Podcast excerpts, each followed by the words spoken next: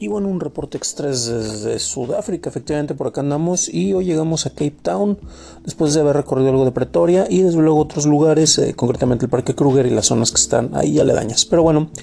eh, este va a ser un poco breve porque ya es un poco tarde por acá, estamos eh, más allá de las 12 y media de la noche, en el momento de grabar esto, y fue un día pues de bastante recorrido. Pero bueno, algunos detalles nada más que quería mencionar, pero creo que va a valer muchísimo la pena hablar más a fondo al respecto de esto.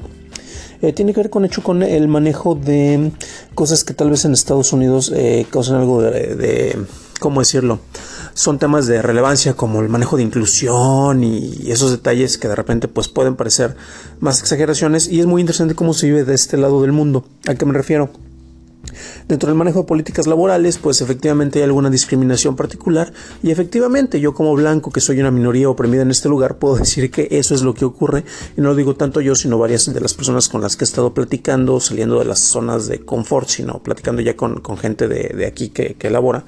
Y que básicamente me comentan detalles como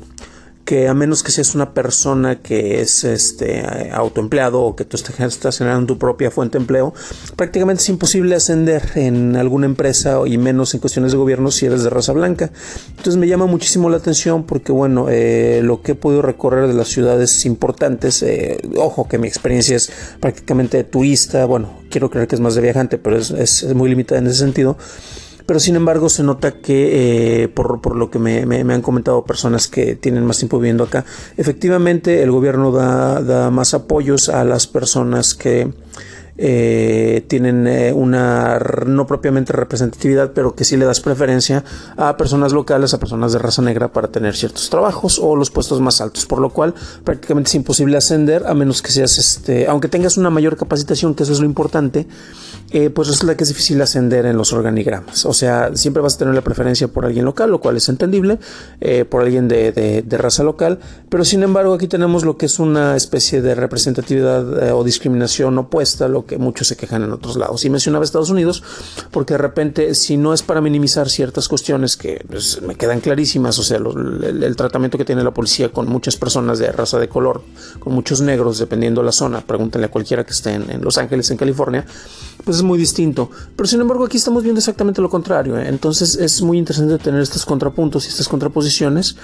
Eh, para ver efectivamente cómo se maneja en, otros lados del mundo. Pero bueno, esto yo creo que valdrá la pena luego mencionarlo y esto es nada más algunos de los aspectos sociales. Luego les estaremos hablando de cosas más interesantes como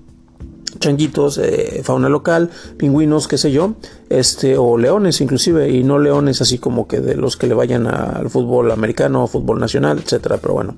es un comentario rapidísimo desde lo que veo en el camino y luego nos estaremos escuchando. Y sí, si no lo hago es porque de repente cuesta mucho estar este, encontrando internet, concretamente cuando estaba en la zona de, de Nelsprui eh, se nos complicaba, de hecho no había nada de conexión, en Belfast había como que poquitos más accesos, por ahí se vieron cosas muy interesantes que luego les comentaré en lo que veo en el camino.